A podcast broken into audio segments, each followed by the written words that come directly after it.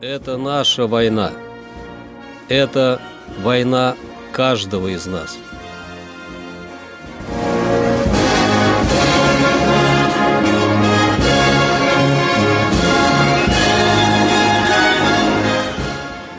Проект информационного агентства «Регнум. Война. Хроника 1941-1945 годов. 5 апреля.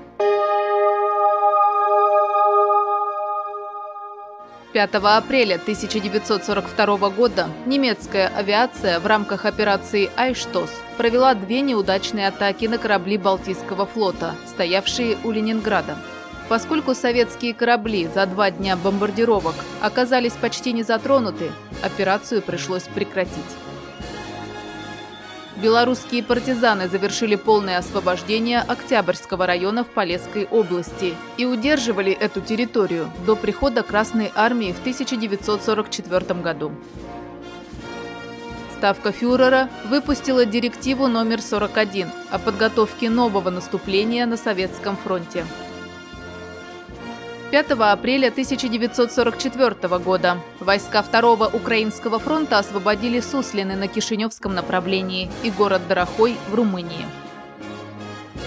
Для защиты тыла Витебской и Полоцкой группировок немецкие войска начали карательную операцию с привлечением 60 тысяч солдат и офицеров, 137 танков, 75 самолетов и 235 орудий против 12 партизанских бригад Полоцко-Лепельского партизанского края Белоруссии.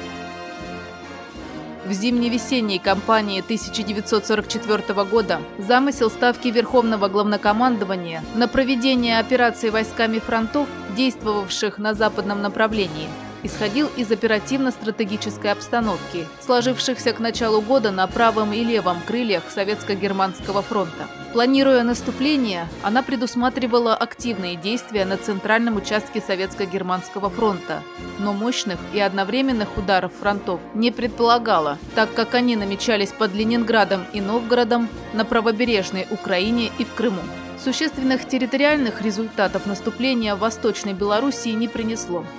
К лету 1944 года около 80% территории республики продолжало оставаться под вражеской оккупацией и главные сражения за Белоруссию были впереди. Тем не менее, в результате наступательных действий Красной Армии удалось освободить около двух десятков районных центров и сотни других населенных пунктов Гомельской, Могилевской, Полесской и Витебской областей. Вызволить из нацистской неволи сотни тысяч жителей Белорусской ССР.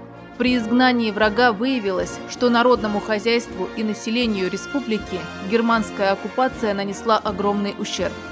В городе Мозырь и крупных районных центрах были разрушены все промышленные здания и до 90% коммунальных объектов. Оккупанты превратили в развалины почти все школы, клубы и музеи. Войска фронтов сковали силы группы армий «Центр», нанесли ей урон и тем самым способствовали успеху фланговых группировок советских вооруженных сил. Вследствие постоянных активных действий Первого Прибалтийского, Западного и Белорусских фронтов Командование вермахта так и не смогло перебросить из Белоруссии свои соединения и части на другие направления, где решались основные стратегические задачи.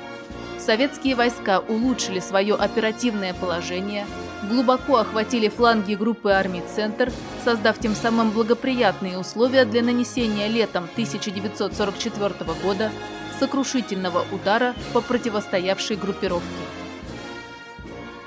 5 апреля 1945 года СССР денонсировал Советско-японский пакт о нейтралитете, заключенный 13 апреля 1941 года.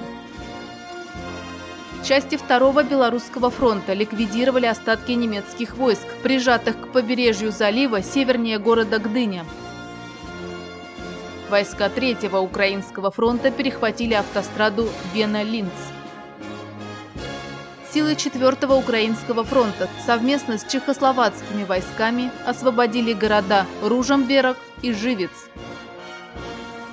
Торпедные катера и авиация Балтийского флота завязали бои в Данцигской бухте. Это наша война. Это война каждого из нас.